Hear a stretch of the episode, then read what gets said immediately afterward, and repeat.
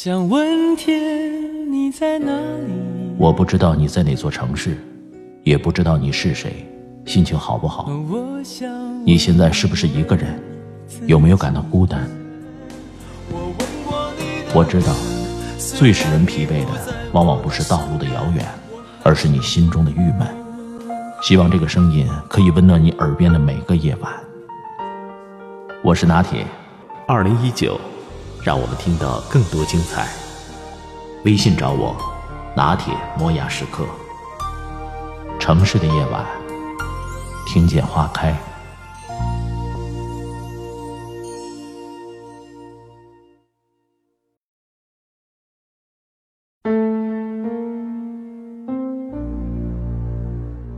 还记得丁丁吗？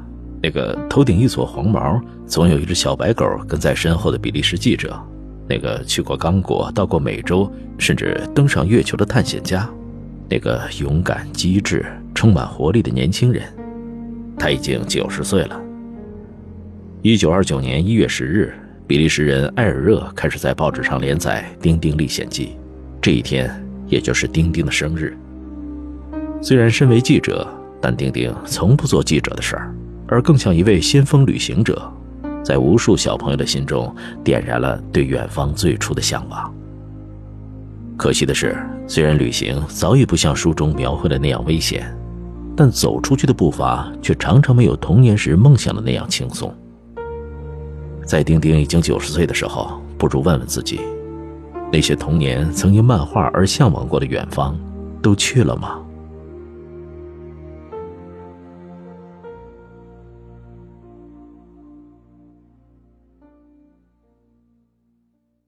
丁丁在西藏，尼泊尔加德满都。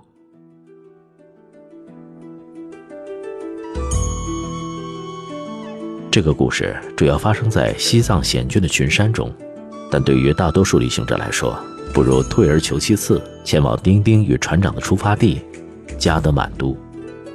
毕竟，在冰山上艰苦跋涉，并不是每个人都受得了的。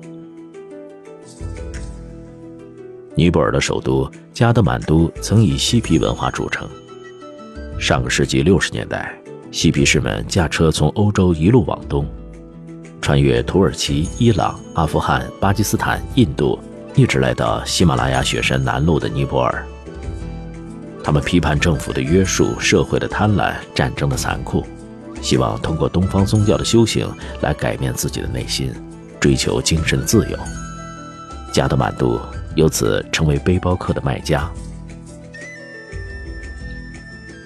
时至今日，嬉皮士们早已被来自世界各地的旅行者所替代。但当你离开喧闹的游客区，一头扎进老城曲折蜿蜒的街巷时，还是会瞬间感到这里的迷人之处。数百年风貌不变的世纪贸易，种满鲜花的隐秘寺庙。印度教和佛教风俗在日常生活中的交融，方寸之间又技艺精湛的手工作坊，甚至尼泊尔人那友善清澈的笑容，这种植根于生活的历史传承，才是这座城市的灵魂。除了在老城中穿梭，你还可以前往周围的加德满都山谷、古城巴德岗和昌古纳拉扬神庙。都会给你意想不到的惊喜。前往纳加阔特，观看壮丽的喜马拉雅山脉全景，也是个不错的选择。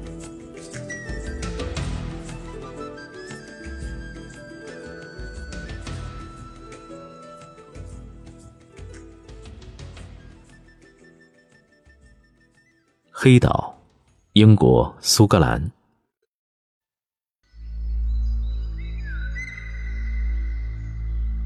在遥远的苏格兰北部有一座黑岛，所有敢涉足的人都有去无回。丁丁的故事总是充满危险的气息，不用担心，今天的苏格兰北部并没有什么藏在荒野上的伪钞团伙，只有少为人知的绝美风光。离开充满艺术气息的爱丁堡，一路向北，你会进入一个截然不同的世界。地广人稀的独特地理条件，造就了充满自由和浪漫主义的高地人，而那一大片茫茫无边的土地，则让旅人们除了自由和浪漫之外，还能感到一种扑面而来的苍凉。在世界上著名的自驾路线当中，苏格兰的 NC 五百无疑是在中国旅行者心中最被低估的那一条。它的名气或许不及美国的加州一号公路，但驰骋在这条围绕苏格兰的大环线上，你会发现更多隐藏的绝世风光。你永远不知道下个转弯后的风景，就如同你永远不知道下一秒的天气，但那一定是出发之前穷极所有的想象力都难以企及的。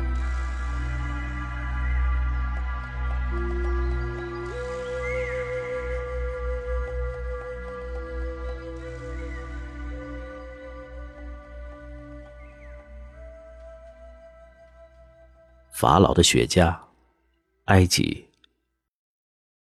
法老的故事当然始于开罗郊区的陵墓了。即便你不能像丁丁一样随意走进拥有精美壁画的墓穴当中，但开罗依然是历史爱好者们的必访之地。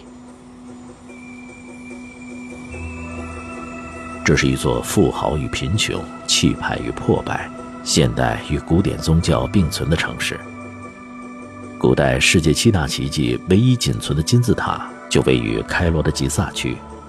世界上最大的考古博物馆——开罗埃及博物馆，则坐落在解放广场。老开罗的科普特区，六百多年历史的哈利利市场，八百多年前为抗击十字军东征而建造的萨拉丁城堡，绚丽多彩的故里宫苏菲舞，随处可见的伊斯兰宣礼塔。古老的清真寺云集于此，似乎囊括了一千零一夜的精彩与丰富。事实上，那些故事的确有许多发生于此。一直在路上，虽然如同周边的一些国家一样，在埃及迎接旅行者的难免有不少一不小心就会落入的陷阱，但又有谁的童年没有向往过这个神秘的古老国度呢？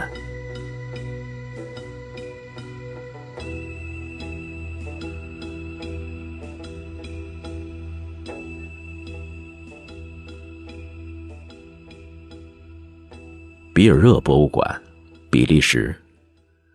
除了探访丁丁曾经的足迹，漫画迷们还有一个必去之地，那就是位于布鲁塞尔东南约三十公里的埃尔热博物馆。即便是非常熟悉埃尔热的参观者，也一定会在这里，比如埃尔热在二十世纪三十年代给一些广告公司画的设计稿，亦或是他亲自手绘的画稿。虽然这些和我们平时看到的漫画有着天壤之别，但摆脱了印刷品的工业质感，这些作品无疑将带你从一个完全不同的角度去了解艾尔热和丁丁的故事。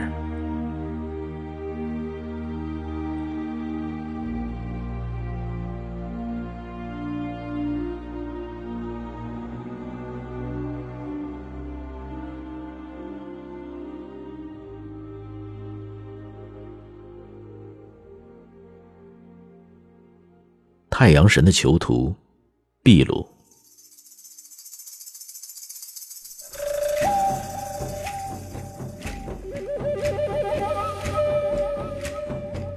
这个故事是七个水晶球的姐妹篇。丁丁和船长误闯印加王的神庙，成了太阳神的囚徒，要被太阳活活烧死。幸好最终利用日食摆脱了困境。他们究竟闯入了哪座神庙，依然不可考。但如果想要了解神秘的印加文明，去秘鲁一定是没错的。